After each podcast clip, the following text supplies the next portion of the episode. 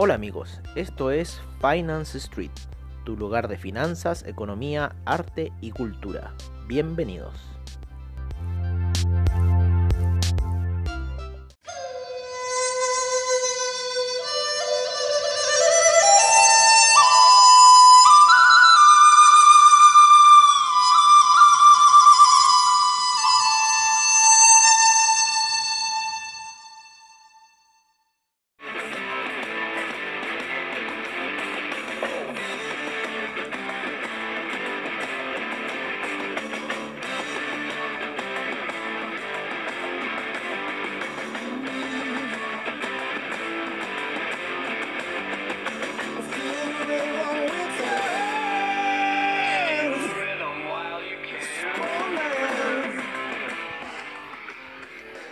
Hola amigos de Finance Street y qué mejor que empezar con Spoonman en esta sesión.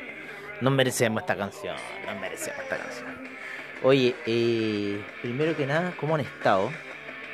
Espero que muy bien. ¿Y por qué muy bien? Porque hemos estado muy bien. O sea, amigos del oro, muchas gracias, ¿vale? Porque aparecieron en el rumbo y hemos estado descifrando misterios del universo, pero de una manera ya de otro planeta, otro planeta. Oye, em, ¿por qué digo esto? Porque se cumplió finalmente esa larga espera de muchas horas, muchas, muchas horas. Empezó en la mañana, en la transmisión de la mañana, y cayó hasta niveles de los Vamos a poner inmediatamente los parámetros del oro. Vale. El cual cayó hasta niveles de eh, los 1885 aproximadamente, 86 en esa zona entró y de ahí ya empezó una lateralización que está en 4 horas. Creemos eh, que puede ser una lateralización ascendente. Yo creo que si empiezan a tomar órdenes buy, o sea, en 1884 hasta el 1882, así como stop loss bien holgado, ¿no es cierto? E inclusive en el 1885 por ahí empezar unas pequeñas órdenes de venta, ¿vale? Ahí jugar un poco en ese parámetro, pero la visión ahora es compra, ¿vale? Esa es nuestra visión en este minuto. Compra, ha tenido un buen peldaño de bajada, eh, por lo menos las gráficas de 4 horas que analizamos siempre para ustedes, para que puedan tener jugadas durante la semana, en las cuales hay que esperar, pero el redituo hoy día fue grandioso para los amigos que estaban vendidos de esos niveles de 1922. Nuestra recomendación siempre fue por los niveles aproximadamente eh, llegó al 1933, 1932, de ahí sí o sí eh, era activar órdenes de compras en las gráficas de 4 horas. Y eh, ya todo para abajo era venta, ¿vale? Porque estaba haciendo esa resistencia a las 4 horas. Y bueno, después fue a tocar la media de 20 periodos, hizo un pequeño rebote, sin embargo en el segundo toque con la media de 200 periodos fue la caída estrepitosa ya del oro eh, también La Plata le siguió, ¿no es cierto? Eh, y que llegó a la media de 50 periodos, así que esa visión comprador la tenemos ahí, ¿vale? Habría que activar quizá unas órdenes de plata. Eh, el platino estuvo bastante lateral, muy lateral, de hecho cuando fue el desplome hizo un latigazo más que nada como de cambio de tendencia, cierra en una vela muy marcada, doji, que es la vela de cambio de tendencia. Eh, así que vimos un poco esa situación, ¿no es cierto? Con lo que es la caída hoy día del oro, ¿vale? Y nuestra visión en este minuto para ciertas cosas puede ser compras en plata, ¿no es cierto? Eh, compras en plata y lo mínimo eh, sería el 23 con 80, pongamos un stop loss un poco, un poco holgado, 23.80, cerrar esa orden. En el oro yo creo que las órdenes de compra anularlas a niveles de 1884, eh, vale el 1882 como el más holgado de los stop loss. Eh, estamos con compras en el euro, compras en el euro también. Estamos siguiendo el oro con las compras. Vale, también buscar el mínimo de esa vela. ¿No es cierto? Que fue el 1.173. ¿Vale? Yo dejaría ahí 1.171, 172 para darle un poquito de holgura. Quizá el 100, sí, 172 no más. Eh, en el dólar index estamos con las ventas lo mismo que con el franco suizo, ya que llegaron el, ambos a la media de 50 eh, periodos, unos con las medias más marcadas que otros, por lo menos en el franco suizo esa media de 200 periodos puede ser bastante resistencia.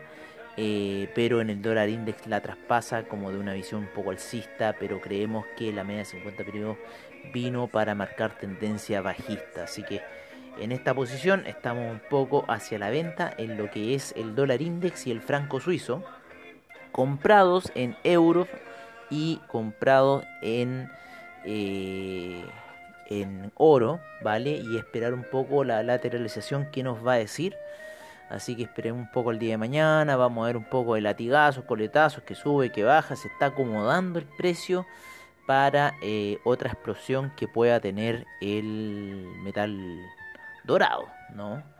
Los niveles de 1897 son buenos niveles para activar órdenes de compra ya seguras, ¿no es cierto? Ya ahí debería rentar el precio hacia arriba. Así que veamos, se está comprimiendo un poco el precio y eh, ahí vamos a ver cuál va a ser la reacción, si bajista o si alcista. Lo bueno es que está dando estos latigazos que en cierta forma estaban bastante buenos, especialmente el de hoy día que activó esos buy stop eh, y, e hizo un poco el desplome del oro. Vale. En los índices eh, principalmente hubo mucha lateralización, el, Nasdaq empezó alcista, sin embargo después tuvo una recaída para eh, finalmente terminar lateralizando. El ojo con el con el SIP que tocó la media de 200 periodos, está ahí lateralizando sobre esta, puede en cualquier minuto atravesarla. El Dow Jones está dando señales de atravesar la media de 200 periodos en gráficos de 4 horas, ¿vale? Con lo cual eh, estaríamos viendo esa, esa lateralización marcada. El Nasdaq todavía le queda eh, por alcanzar la media de, 200, de 20 periodos en gráficos de 4 horas. Está con una explosión bastante grande el Nasdaq. Eh, no así el Dow Jones y el S&P que ya llegaron a sus medidas de 20 periodos y lo más probable que podrían quizás caer a buscar medidas de 50 como 200 periodos. Así que hay que estar atento un poco ahí lo que puede ocurrir con el S&P y con el Dow Jones que también podrían arrastrar, ¿no es cierto?, al tema del Nasdaq. El que hoy día también se cayó bastante fuerte, que se cayó bastante fuerte, fue el, el DAX que hizo la figura técnica del hombro cabeza a hombro y en una hora después rompe y empieza un camino bajista y ahora se encuentra por debajo y en cruce de las medias móviles de 20 y 50 periodos, así que estamos viendo ahí. El índice español, ah, Jesús, oye, está yendo a buscar la media de 200 periodos en gráficos de una hora, así que la perspectiva bajista sigue con el índice español, ¿no es cierto? Esa media de 200 periodos está en 6.790 y la, eh, la, la vela hoy día cierra en 6.827, así que queda muy poco para ir a buscar eso y también hay una figura de hombro cabeza a hombro que estamos viendo en el índice español ahí mm, bastante que puede ser bajista, ¿vale? Así que ojo con el índice español.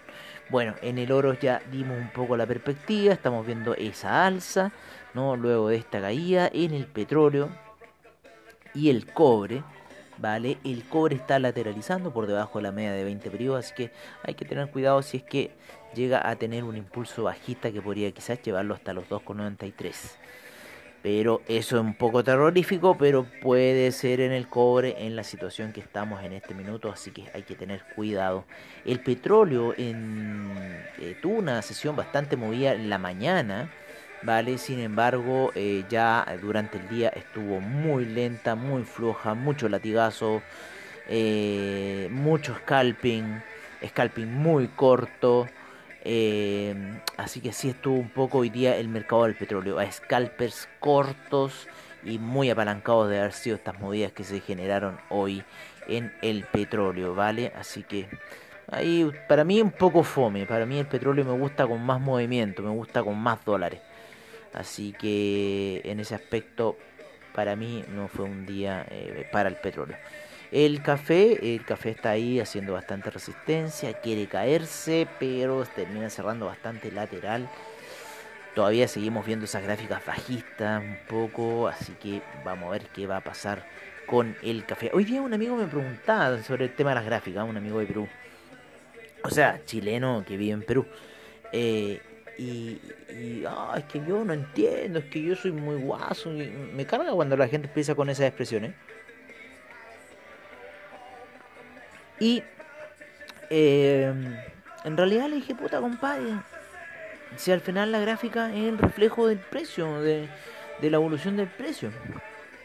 ¿no? Y, y, en base a esas gráficas tú puedes calcular si los precios están sobreinflados, si los precios están no muy inflados, vender, comprar, anticiparte a los movimientos del mercado. Porque me dice, sí, es que me gusta a mí vender así de, forma bruta. Claro, es como vender un tomate, una cebolla, una papa. Pero aún así uno tiene que ver la oscilación de sus precios. ¿Vale? Ah, chuta, está abajo. Ah, pero ¿qué está pasando? Ah, claro, que estamos en, verano, hay mayor, hay mayor cantidad de tomate. Ah, ah, pucha, está alto. ¿Qué, pero ¿qué está pasando? Pucha, estamos en invierno, hay menos tomate. Entonces, un poco todo eso genera las variaciones del mercado, ¿no?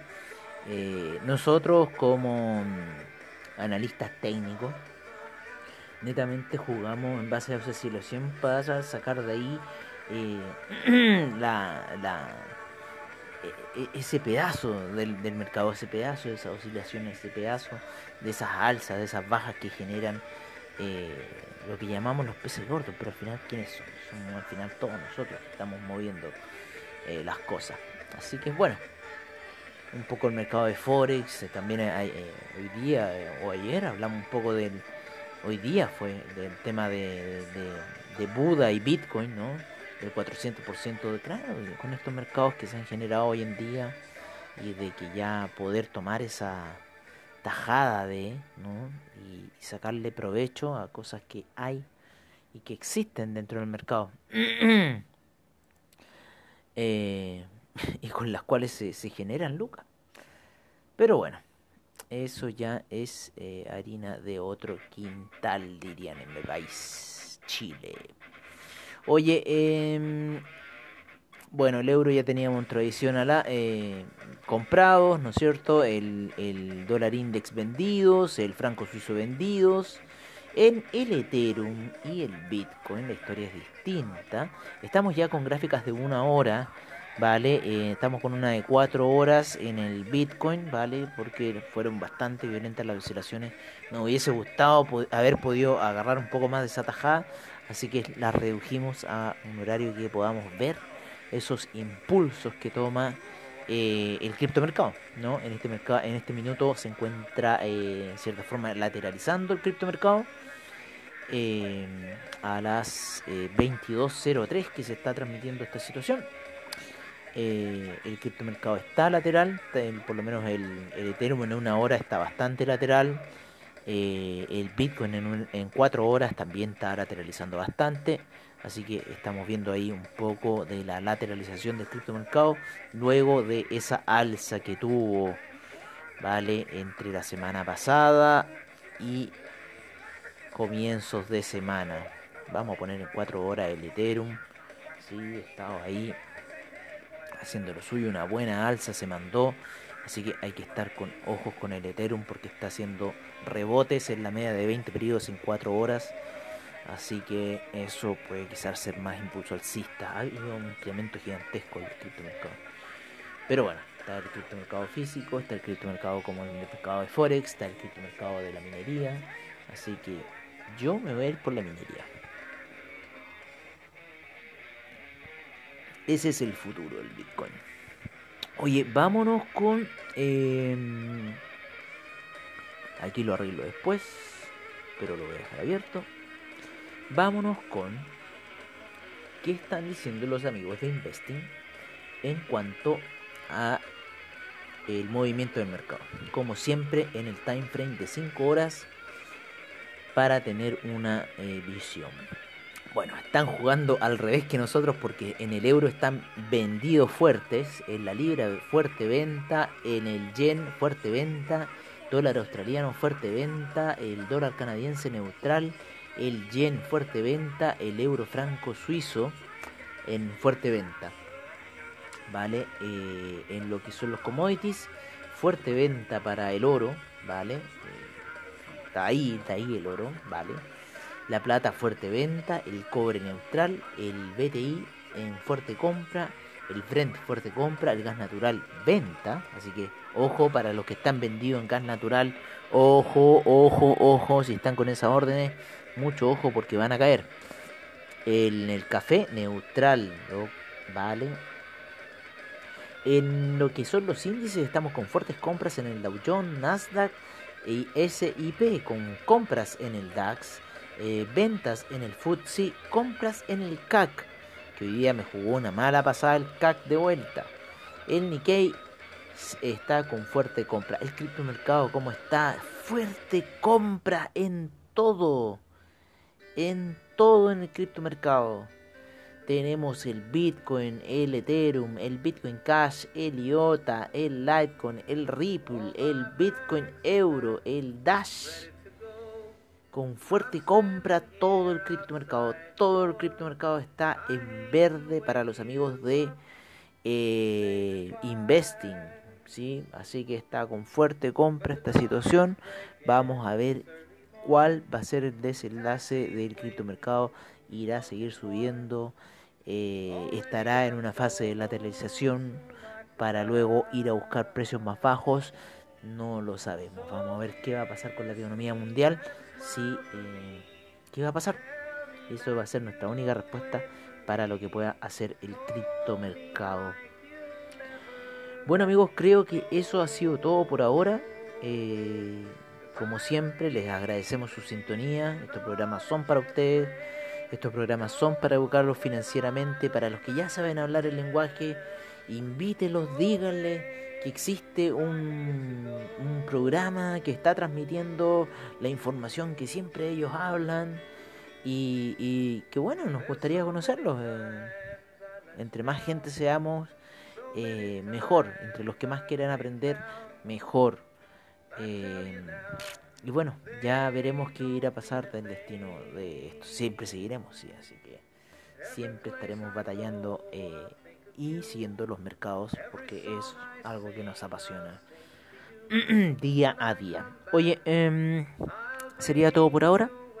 Eh, nos veremos mañana en la edición matutina, ¿vale? Y em, mañana dejaremos todo aquello que es el, los informes y ahora queremos hacer algo un poquito más relax para ustedes. Eso ha sido todo por hoy. Nos vemos mañana. Un gran abrazo, cuídense y recuerden siempre hacer sus apuestas con niveles de apalancamiento que les permitan resistir las operaciones. Un abrazo, cuídense y nos vemos mañana.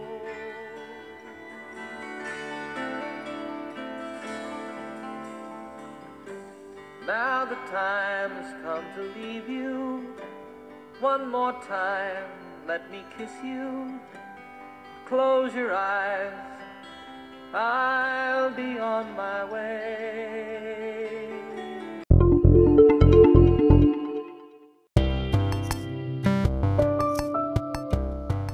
Bueno amigos, eso ha sido todo en nuestra sesión nocturna de Finance Street. Agradecemos desde ya a investing.com, Trading Economics, Forex Factory, CryptoWatch y CoinGecko por la información que nos brindan a diario. Recordándoles que AvaTrade tiene sus seminarios online, bajos spread, seguridad y confianza para tu trading online. Muchas gracias por su sintonía y nos veremos en una siguiente edición de Finance Street. Hasta pronto amigos.